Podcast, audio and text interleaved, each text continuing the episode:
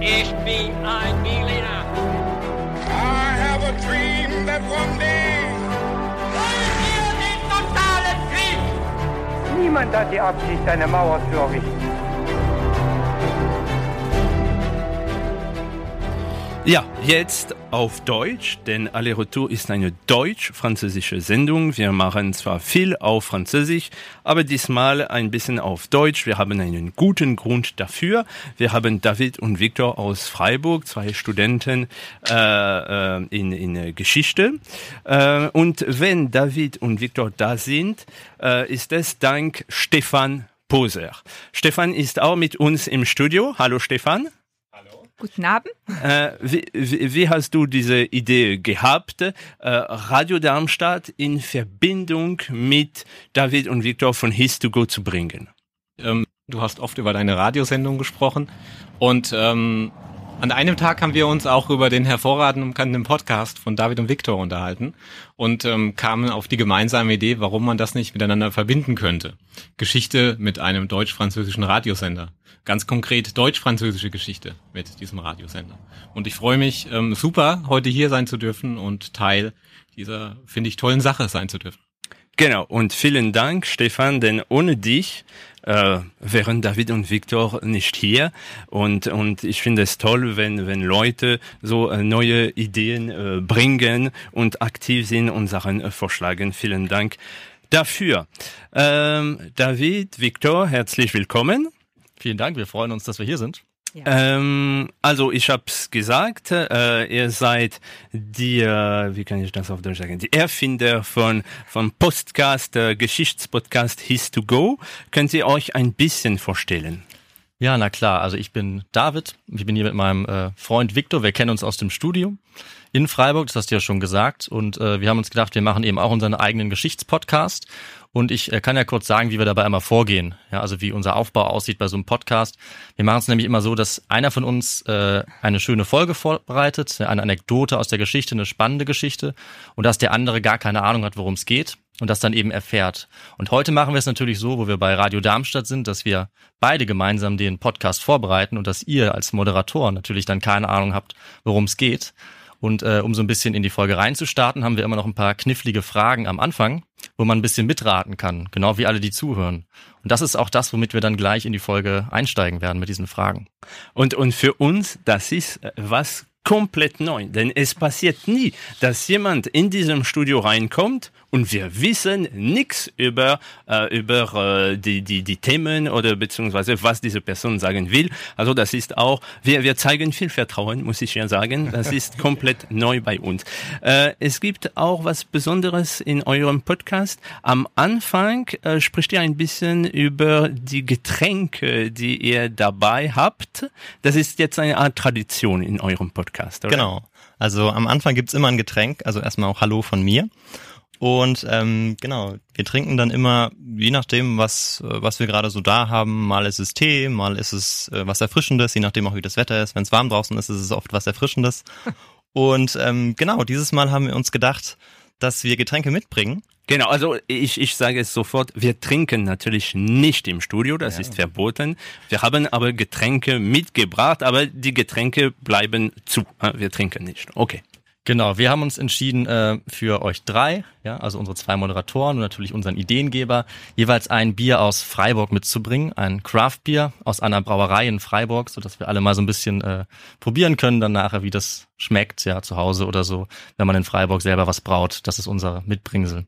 Okay. Prima. Also ich hätte eher an Wein gedacht in ah. der Region von Freiburg, aber wir sind in Deutschland, also Bier ist normal. Stefan, du hast auch was mitgebracht, oder? Ich, äh, ich habe als gebürtiger Bayer ein bayerisches Bier mitgebracht. Äh, das kommt aus der Region Aschaffenburg und passend äh, zu dem Geschichtspodcast ist es auch ein geschichtsträchtiges Bier, ah. das äh, der Anekdote nach ähm, zuerst zum 30-jährigen Krieg gebraut wurde, in dem damaligen Schwedenkönig ähm, Gustav Adolf. Jetzt habe ich den Namen. Ähm, ja, so die Anekdote und ähm, das Bier habe ich dabei. Prima. Und ich habe auch was mitgebracht. Stefan, du hast das irgendwo in. Äh, ah, okay. Ähm, das ist hier hinter mir. Äh, das ist Apfelwein, natürlich. Also wir sind nicht so weit entfernt von Frankfurt und Apfelwein ist da die Spezialität schlechthin. Okay, na dann, also jetzt, äh, jetzt äh, ein bisschen Musik, beziehungsweise die Intro vom Podcast His to Go und dann geht's los. Ich bin ein Berliner. I have a dream that one day Wollen wir den totalen Krieg? Niemand hat die Absicht, eine Mauer zu errichten.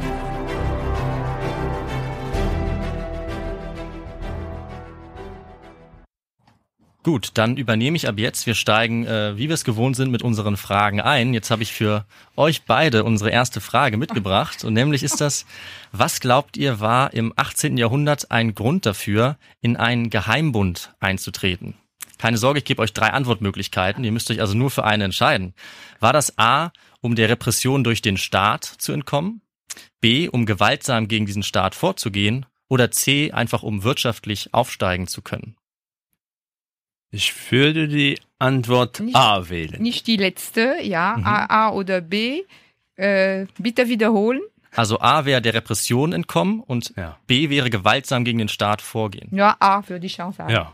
Super, wir sehen dann nachher, ob das stimmt. Ah, Spannend, Ja, spannend. natürlich machen wir es ein bisschen spannend. Ja, die Spannung steigt. Okay. Genau, und jetzt kommt gleich noch die zweite Frage hinterher.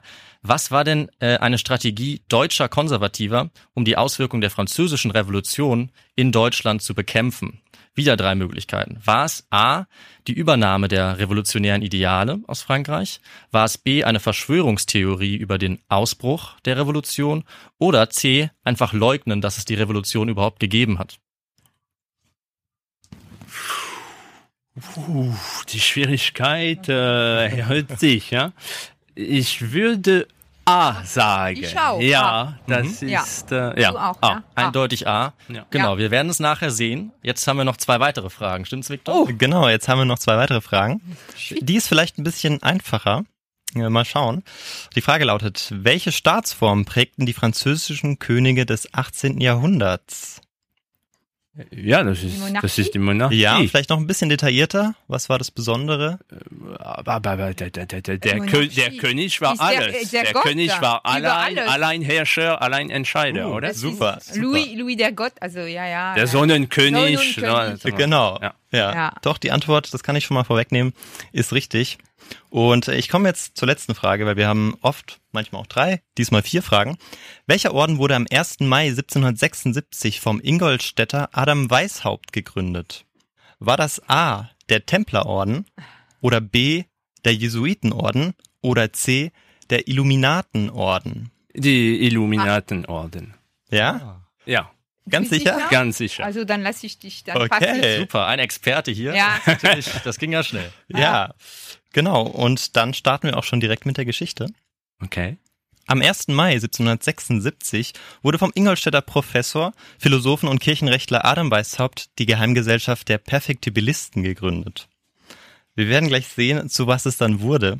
Genau. Adam Weishaupt hatte sich in den letzten Jahren insbesondere mit dem religiösen und antiaufklärerischen Orden der Jesuiten gestritten. Und wahrscheinlich wurde die Geheimgesellschaft ursprünglich als Waffe gegen den zwar 1773 verbotenen, aber dennoch weiter existierenden Jesuitenorden geschaffen. Also ganz nach dem Motto, wenn unsere Feinde sich heimlich organisieren, so müssen wir das auch. Der 28-jährige Professor, also er war für einen Professor noch relativ jung, Weishaupt hatte während seinen Vorlesungen zunehmend das Gefühl, dass seine Studenten äh, von der Alchemie und der Goldmacherei in den Bann gezogen wurden und das wollte er unter keinen Umständen zulassen. Und ja, was war jetzt das Ziel dieses Ordens, beziehungsweise die Werte? Naja, dieser Orden war ganz der Aufklärung verpflichtet und wollte die politischen Barrieren durchbrechen, um ein freiheitliches Leben zu ermöglichen. Und es ging dabei nicht nur um die Bildung im Sinne der Vermittlung von Wissen oder die reine Vernunft, ähm, sondern es ging dabei um die Bildung des Herzens, also um die Sittlichkeit. Und hierfür galt es, Studenten anzuwerben, so Weishaupt, ähm, und eine geheime Weisheitsschule zu gründen. Und man wollte außerdem auch aus der verdorbenen absolutistischen Ständegesellschaft aussteigen, um in einen streng geheimen, das ist wichtig, dass es geheim ist, das werden wir auch noch später erfahren, und privaten Freiraum eine bessere Gesellschaft, die sie in der Öffentlichkeit eben vermissten, ausüben zu können. Und 1777, nachdem Weishaupt neue Mitglieder gewonnen hatte, wurde eine Versammlung einberufen, in der der Name des Ordens neu verhandelt werden sollte. Und Alexandro, du hattest vollkommen recht, es wurde der Orden der Illuminaten gegründet. Ähm, willst du uns vielleicht noch sagen, was das bedeutet? Beziehungsweise dadurch, dass es jetzt eine deutsch-französische Sendung ist, ist es, glaube ich, sehr klar. Aber vielleicht für die deutschen Zuhörer. Äh, äh, du meinst Illuminati. Genau. Also äh, Illuminati, also kommt, glaube ich, vom französischen Illuminé. Genau. Ja, das heißt. Richtig, Der, ja, genau, ja, diejenigen, die das Licht bekommen haben. Ja. Genau, super, ja. Und unter diesen neuen Mitgliedern gab es auch einen ganz besonderen. Und ähm, jetzt noch mal eine kleine Frage an euch. Dieser, dieser, dieses neue Mitglied ähm, steht heute oder bis heute stellvertretend für die Sittlichkeit und den richtigen Umgang mit dem Menschen. Und ja, in seinem Namen werden bis heute die Benimmregeln oder Verhaltensregeln festgehalten. Wisst ihr, wer das ist? Ein, ein Franzos. Nee, ein Deutscher, Ein ja, gute Deutscher. Frage. Und es ist vor allem sein Nachname überliefert. Ah, ähm, derjenige, der die Regel über Benehmen und Genau, so. auch bis heute noch. Äh, äh, wie heißt In beiden Knie, Ländern? Knie, Knie, Ja, ja. Kniefel, Kniefer, Kniefel? Ja, also du hast es eigentlich, es ist Knigge. Es ist Knigge, Adolf ja, Knigge. sorry, Knigge, ja, ja.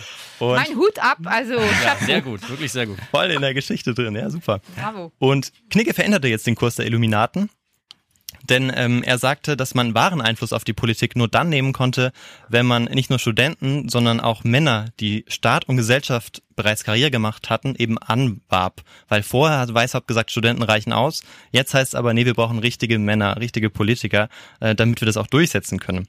Und die Illuminaten hatten zu diesem Zeitpunkt Glück, dass sich die Freimaurerlogen in einer Krise befanden, sodass äh, sie viele prominente Freimaurer für sich gewinnen konnten. Und ähm, so unterwanderten sie dann auch diese.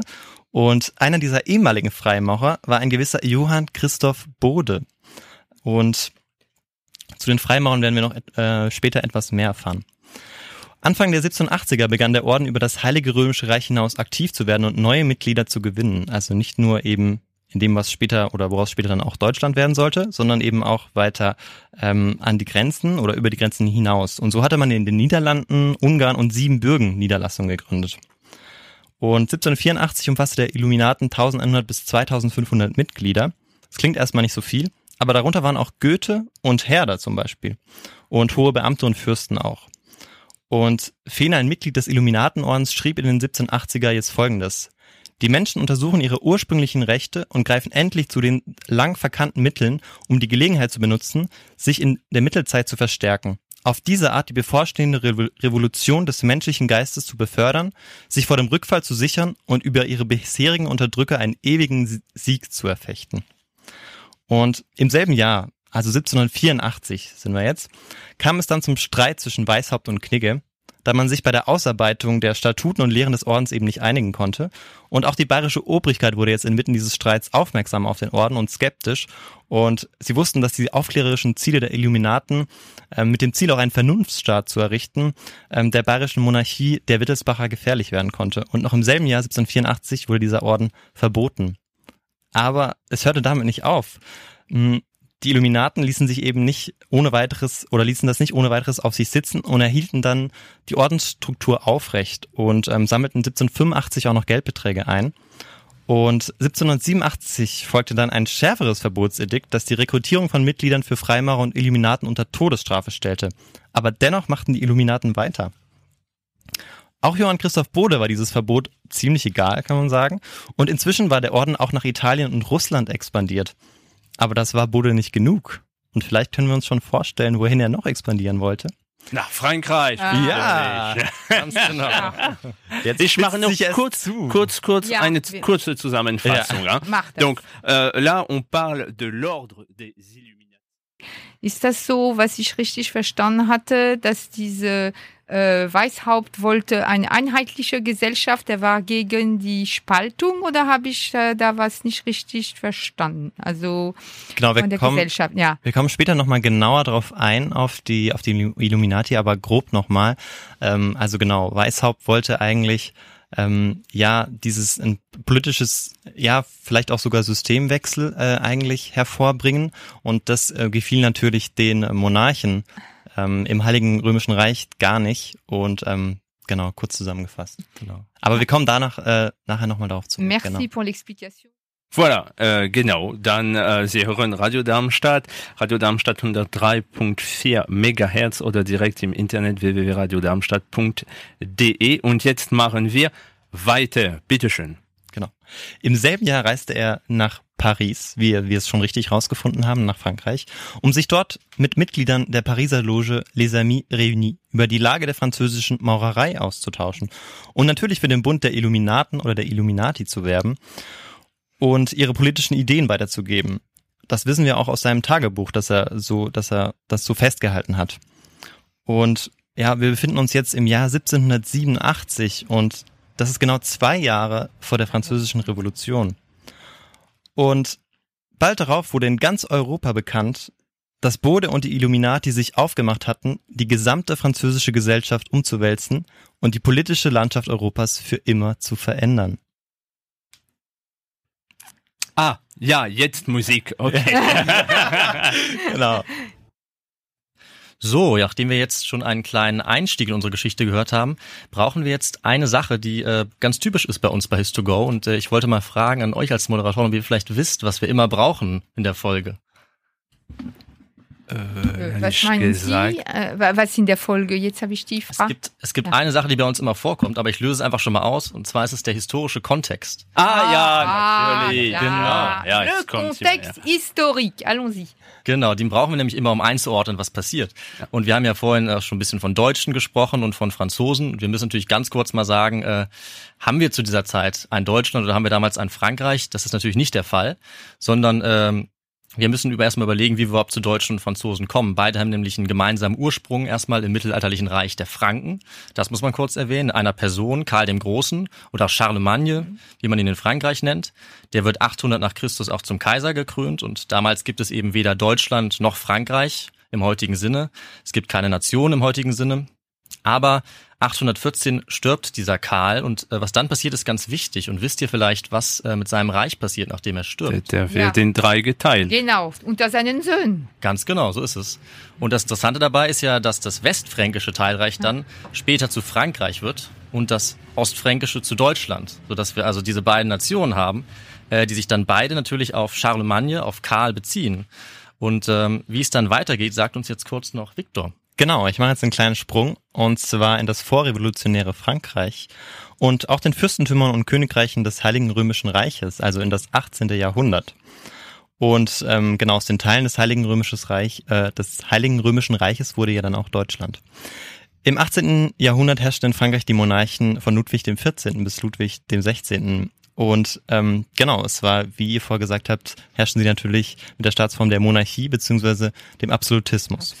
Und Mitte des 18. Jahrhunderts wurde Paris der Mittelpunkt der intellektuellen Diskussion in Europa, bei denen die Aufklärer zu einem Wandel des politischen Bewusstseins beitrugen und vor allem im Bürgertum auch Rückhalt fanden. Und naja, was heißt es jetzt konkret? Also da würde ich nur ganz kurz zwei Beispiele nennen.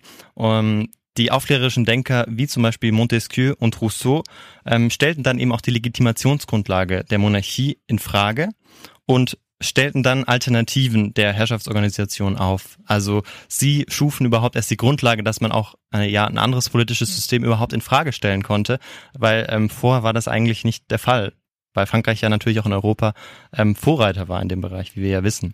Und Montesquieu sprach sich beispielsweise für die Gewaltenteilung aus und Rousseau propagierte die Unterordnung des Einzelnen unter den allgemeinen Willen, ähm, auch besser bekannt als Volonté générale. Und natürlich die Forderung nach einer Demokratie war ganz groß geschrieben. Und das absolutistische Frankreich kannte ähm, aber auch andere Probleme, nämlich hatten sie große Finanznöte, unter anderem auch, ähm, weil sie sich äh, in einem, auf einem anderen Teil der Welt ähm, ja umschlugen, und zwar in, in Nordamerika im äh, Unabhängigkeitskrieg ähm, der amerikanischen Kolonisten gegen das britische Mutterland. Und auch die Privilegierten blockierten jetzt die Reformen, also der Klerus und der Adel, denn äh, sie profitierten von den aktuellen, beispielsweise von dem Steuersystem und ähm, genau der dritte Stand, also freie Bauern und Bürger, die damals rund 98 Prozent der Gesellschaft ausmachten, die trugen eigentlich einen größten Teil der Steuerlast ähm, und ja, das konnte dann auch nicht gut gehen. Und jetzt kurz gesagt, das aufklärerische Denken und ähm, ihre Politisierung, die Finanznöte als Dauerproblem und die Reformblockade der Privilegierten führten dann ähm, zu einem Problem auch für die Monarchie natürlich. Und ja, wie sieht es jetzt im 18. Jahrhundert im Heiligen Römischen Reich aus? Vielleicht dazu ganz kurz. Alexandre hat das vor auf Französisch schon sehr richtig gesagt. Das Heilige Römische Reich war kein einheitlicher Staat, sondern vielmehr ein Flickenteppich, so muss man sich das vorstellen, der aus unterschiedlichen Königreichen und Fürstentümern bestand.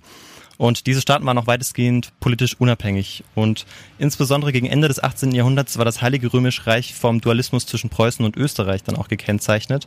Und Genau, viel mehr möchte ich jetzt ähm, dazu eigentlich auch gar nicht sagen.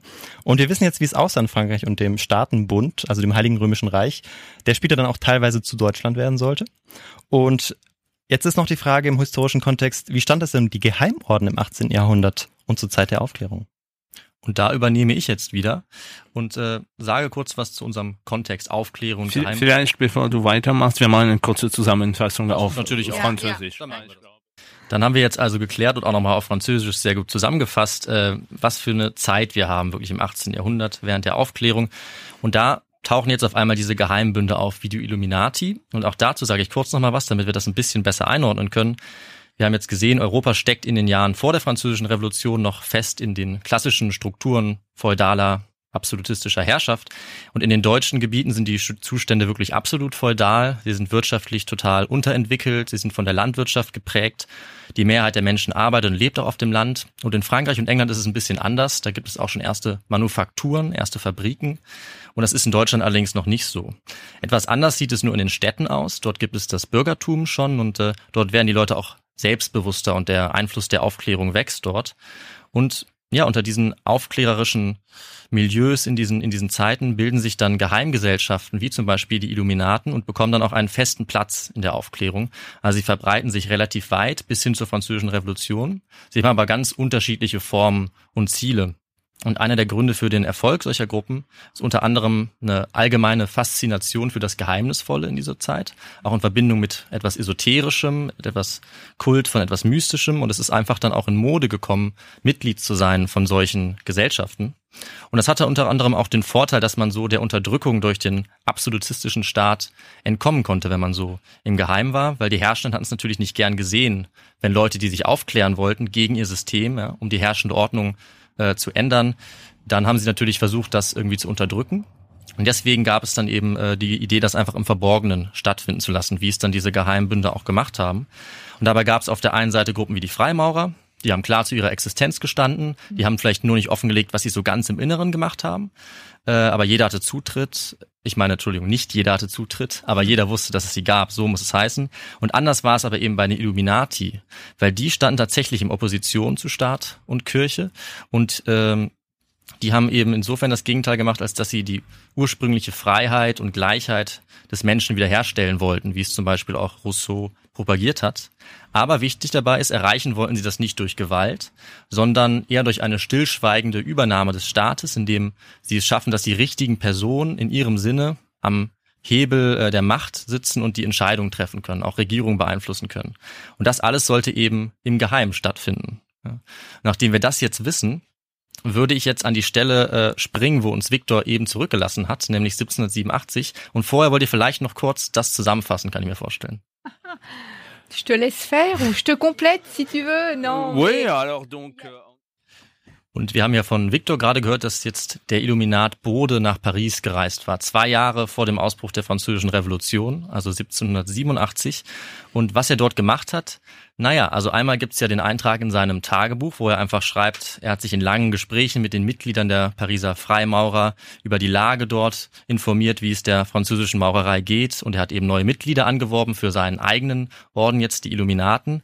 Und das war's dann allerdings auch schon nach diesem Tagebuch. Oder müssen wir uns jetzt fragen und haben sich die Zeitgenossen gefragt, war es das vielleicht doch noch nicht ganz? Hat er vielleicht noch ein bisschen mehr gemacht? Ja. Und wir sind jetzt eben in einer Zeit von politischen Umbrüchen und es ist äh, häufiger mal so in der Geschichte, dass da die verrücktesten Theorien entstehen, um solche komplexen, ja, verwirrenden Entwicklungen zu erklären. Und eine der bizarrsten Theorien kommt jetzt bei einem der gewaltigsten Umbrüche auf, nämlich, dass die französische Revolution von den deutschen Illuminaten ausgelöst wurde dass sie dafür verantwortlich waren. Alors là, on traduit tout de suite parce qu'on a une C'est révélation, messieurs, dames. Bon, Pareil. Bon. Bon. Okay. Bitte schön weitermachen. allez-y. On vous écoute, nous sommes curieux. Wie kam es also dazu? Das müssen wir jetzt natürlich irgendwie rausfinden. Also erstmal ist es so, in den Jahren 1798, 99, also sind wir jetzt schon wieder zehn Jahre nach, hinten, äh, nach vorne gesprungen, hat Abbé Augustin de Baruel in London die fünf Bände seiner Memoiren rausgebracht. Er hat die Geschichte der Jakobiner festgehalten aus der französischen Revolution und darin hat er versucht nachzuweisen, dass die französische Revolution das Ergebnis war einer dreifachen Verschwörung gleich. Also zum einen einer Verschwörung durch die Philosophen der Aufklärung, dann durch die Freimaurer und schließlich noch durch die bayerische Geheimgesellschaft der Illuminaten. Und angeblich haben die alle zusammengearbeitet, um dann die revolutionären Jakobiner zu gründen, ja, sie hervorzubringen. Und auf der anderen Seite, in Deutschland, da war es ganz ähnlich, denn der vielleicht berühmteste Verschwörungstheoretiker dieser Zeit, Leopold Alois Hoffmann, der hat das zusammengefasst, was dann in Paris geschehen sein soll, und er sagt folgendes. In einer jeden dieser also umgewandelten Innungen, er meint Logen, und vorzüglich in derjenigen du Contract Social, also der vornehmsten, entstand ein Komitee Politik, das ganz damit beschäftigt war, das Projekt einer allgemeinen Religions- und Staatsumwälzung zu realisieren. Das also sollten die äh, Illuminaten gemacht haben. Und aus unserer heutigen Sicht lächeln vielleicht die meisten über so eine Theorie. Aber im 19. Jahrhundert, sogar in der Politik, hat sie eine sehr große Rolle gespielt. Die Leute waren wirklich wahnsinnig verängstigt und äh, verrückt, nachdem sie von dieser Theorie gehört haben. Und äh, man kann wohl sagen, dass diese Theorie nicht weniger als eine der wichtigsten konservativen äh, Theorien und Diskurse dieser revolutionären Epoche war, damals am Ende des 18. Jahrhunderts. Und viele Leute, auch Intellektuelle, waren äh, dann auch überzeugt, dass die Illuminaten sich an der Revolution entscheidend beteiligt haben. Das ist zunächst vielleicht etwas komisch, ähm, denn die Ziele der Illuminaten waren ja, wie wir auch schon ein bisschen gehört haben, hauptsächlich aufklärerisch und moralpädagogisch und damit auch nicht ungewöhnlich für den Zeitgeist der Aufklärung. Aber in einigen ihrer Schriften haben sie eben gezielt auf die Abschaffung des Staates und äh, das ist jetzt zwar eigentlich weniger radikal, als es für Außenstehende vielleicht klingt und damals geklungen hat, äh, denn ihre Taktiken waren dabei eher auf äh, eine lange Zeit ausgerichtet. Also sie wollten jetzt nicht die Revolution, sie wollten nicht einen Paukenschlag und dann Wechsel, sondern sie wollten ähm, lang andauernde Prozesse, wo man sich langsam moralisch verbessert, dazulernt und eben aufgeklärter wird. Deswegen war das eher ein Ausdruck der Idee eines aufgeklärten Absolutismus, aber sie wollten den Absolutismus nicht direkt abschaffen. Tatsächlich haben sie sogar gewaltsame Aufstände explizit abgelehnt, ja, was auch äh, die Antwort ist auf eine unserer Fragen vom Anfang. Und die Illuminati haben allerdings besonders gearbeitet auf eine Weise, die sie dann doch sehr verdächtig gemacht hat für die Zeitgenossen, nämlich indem sie die Regierung infiltriert haben. Das haben sie besonders gut in Bayern geschafft, wo sie ja gegründet wurden. Und sie haben äh, hohe öffentliche Bedienstete angeworben. Und dieser Prozess, der schien dann den Zeitgenossen doch relativ verschwörerisch. Und als dann die Illuminati in Bayern unterdrückt und verboten wurden, das hat Victor uns ja schon erzählt, 1784 und einige beschlagnahmte Dokumente dann von ihnen veröffentlicht wurden, haben viele Zeitgenossen sich gedacht, okay, da haben wir es. Äh, wir sehen, die sind irgendwie in der bayerischen Regierung, die infiltrieren das. Es gibt also einen Komplott gegen die politische und soziale Ordnung und das, das haben jetzt die Illuminaten ausgeheckt. Und äh, es ging dann relativ schnell. Äh, das ist in alle einflussreichen ähm, Sphären der Gesellschaft gesickert. Ein einflussreicher Verschwörungstheoretiker von Göchhausen hat zum Beispiel dann davor gewarnt, dass in seinen Augen schon drei Jahre vor der Revolution mit Sicherheit bald Revolutionen entstehen würden, die von den Illuminati ausgelöst werden würden. Und als dann natürlich 1789 tatsächlich die Revolution kam, nachdem er das vorher schon verbreitet hatte, war dann vor allem für die Konservativen, aber auch für ein paar Moderate total klar, das können eigentlich nur die Illuminati gewesen sein. Wir haben es ja vorher schon gehört.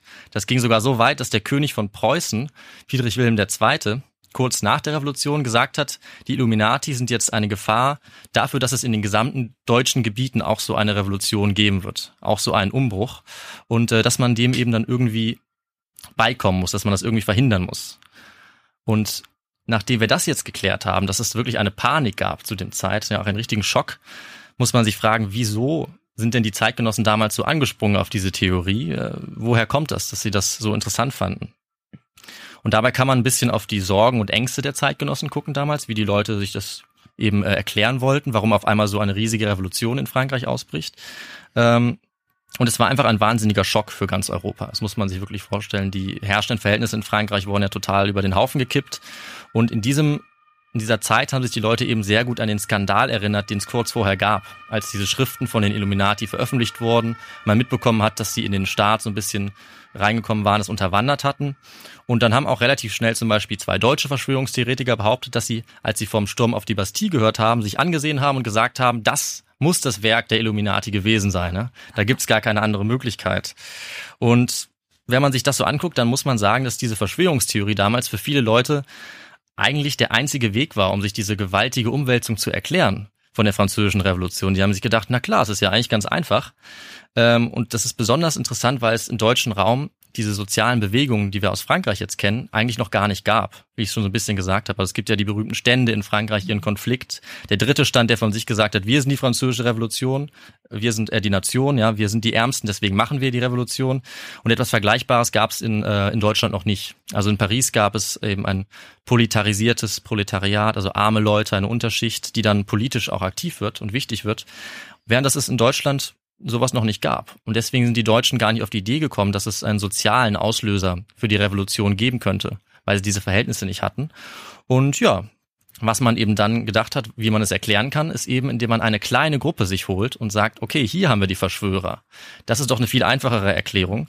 Und das haben besonders die getan, die eben den politischen Status quo erhalten wollten. Also so wie es jetzt gerade ist, so muss es bleiben. Und es darf auf keinen Fall so werden wie bei der französischen Revolution. Und deswegen mussten sie sich eben Schuldige suchen. Und wir haben ja gelernt, dass die Illuminati gerade diesen Status quo verhindern oder verändern wollten also verändern wollten vielmehr. Und ähm, deswegen ist es einfacher gewesen für die Konservativen zu der Zeit, die eben äh, die Verhältnisse bewahren wollten, dass sie gesagt haben, wir haben ein großes Problem. Wir haben die französische Revolution und die darf auf keinen Fall zu uns kommen, weil sie eben unsere Ordnung bedroht, wie es ist, und uns geht's ja hier eigentlich ganz gut. Und alles, was wir aber tun müssen dagegen, ist eine Gruppe ausschalten, nämlich die Illuminati. Und schon haben wir unser Problem gelöst. Schon haben wir unsere Ordnung zurück und müssen jetzt keine Angst mehr haben, dass uns auch sowas passiert wie in dieser Revolution. Genau, und das ist ähm, im Prinzip auch schon eine sehr gute Erklärung. Also es war einfach viel einfacher zu denken, dass es ausreicht, jetzt diese Gruppe auszuschalten mit den Mitteln des Staates, ja sozusagen mit dem Polizeistaat, die zu unterdrücken. Das ist einfach einfacher als jetzt weitreichende Reformen zu erlassen, die man eigentlich gebraucht hätte, um die sozialen Verhältnisse zu ändern. Und das ist natürlich deutlich komplizierter, als eine einzelne Gruppe zu unterdrücken.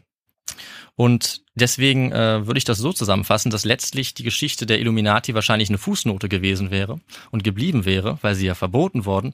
Aber es gab eben diese reaktionären Kräfte, diese Feinde der französischen Revolution, und denen ist aufgefallen, dass man die Illuminati einfach so gut nutzen kann, um seine politischen Gegner zu dämonisieren, ja, sie in diese Ecke zu stellen und zu sagen, das ist unsere Lösung, die schalten wir aus, dann haben wir keine Probleme mehr. Und das soll jetzt zwar keine Erklärung für die gesamte Verschwörungstheorie über die Illuminaten sein, aber es hilft uns, glaube ich, ein bisschen dabei zu verstehen, wieso sich eine Idee so weit ausbreiten konnte. Oder was meinst du, Victor? Ja, ähm, du hast vollkommen recht. Du hast es gut zusammengefasst und äh, ich möchte auch noch mal ganz kurz ähm, jetzt wieder so ein bisschen runterkommen, weil das war jetzt doch schon äh, sehr spannend, sehr viel. Ich weiß nicht. Ja, ich müssen wir kurz Ja, ja. mal kurz. einschalten, Genau. ja, Okay. nos auditeurs. Alors, euh, donc oui, parce que les auditeurs français, on les avait laissés. sur- Sehr gut. Dann ähm, abschließend kann ich jetzt schon sagen, ähm, werde ich nochmal wichtige Punkte zusammenfassen und auch natürlich darauf eingehen, wie es jetzt mit dem Illuma Illuminatenorden denn äh, ja weiterging und dann auch zu Ende ging. Mm, Zunächst mal muss man sagen, auch in Frankreich übernahmen die Gegner der Revolution immer wieder diese Verschwörungsthese des Ave Baruel, um die französische Revolution zu erklären und auch die Legit Legitimation dieser französischen Revolution, diese zu entziehen. Ähm, den Antirevolutionären spielte diese Verschwörungstheorie natürlich in die Karten. Das hat ja David schon gesagt, ähm, weil man dann sagen konnte, dass die Revolution ja ähm, eben nicht von, von dem dritten Stand, von dem Volk ausging, sondern tatsächlich nur von einem ja kleinen Teil, so einem kleinen gemeinen Haufen von Illuminaten, ähm, könnte man sagen. So war ein bisschen die Denkweise, ähm, ja, der Antirevolutionären. Und für sie war klar, das Volk begehre nie von selbst auf, egal wie sehr es leidet, sondern es werde von der schreibenden Intelligenz zum Aufruf verleitet. Und ja, vielleicht nochmal, wenn man den Bezug zu heute zieht, ähm, in Zeiten, in denen zunehmend auch Fake News verbreitet werden und Politik sich auf konstruierte Wahrheiten zum Teil stützt, ähm, merken wir ja eigentlich zunehmend, dass vor allem Bildung ähm, ein wichtiges Gegengewicht dazu ist, zu diesen Verschwörungstheorien. Und ähm, genau, das ist ein kleiner Aufruf, ähm, sich stets weiterzubilden. Und ja, jetzt genau, was ist eigentlich mit den Illuminaten passiert? Letztlich existierte der Orden eigentlich nur noch kurz nach dem Ende des Verbotes außerhalb Bayerns weiter. Also wir hatten ja vorher gesagt, ähm, 1984 wurde erstmals verboten. Ähm, unter strengen Auflagen wurde dann ähm, nicht 1900, sondern 1700. 1700 muss das sein. genau, richtig. 1700. Äh, 1787 wurden dann noch strengere Auflagen ähm, genau gegen die ähm, ja ähm, dass man eben neue Mitglieder angeworben hat, wurden dann verhängt.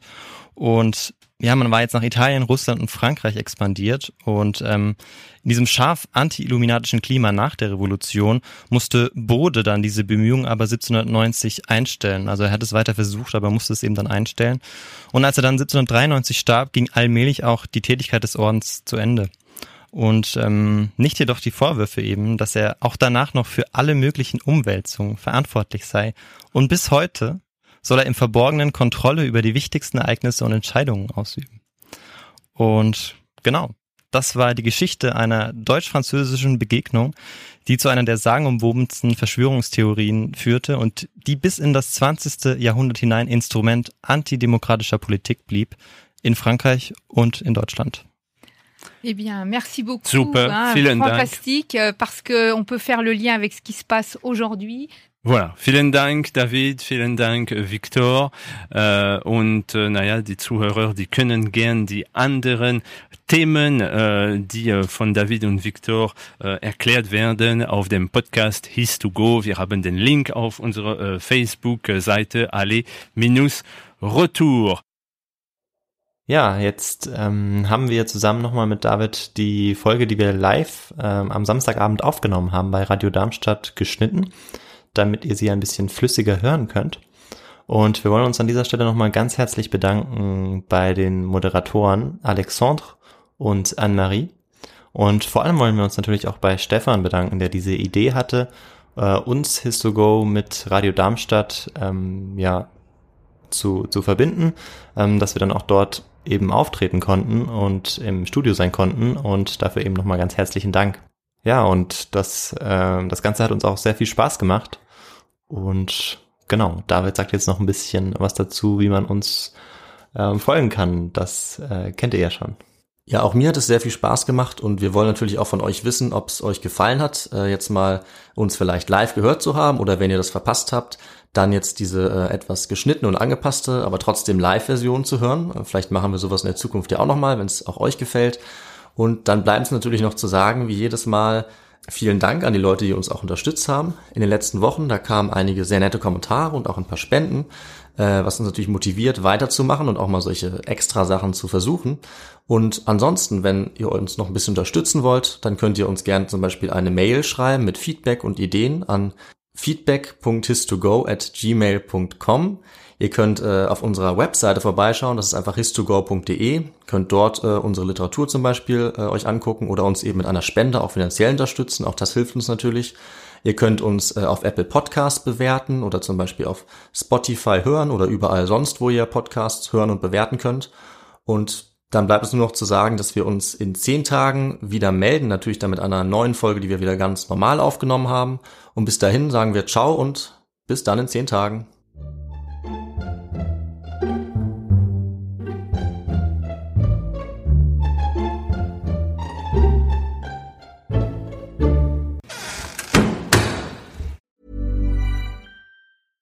Ever catch yourself eating the same flavorless dinner three days in a row? Dreaming of something better? Well, HelloFresh is your guilt-free dream come true, baby. It's me, Kiki Palmer.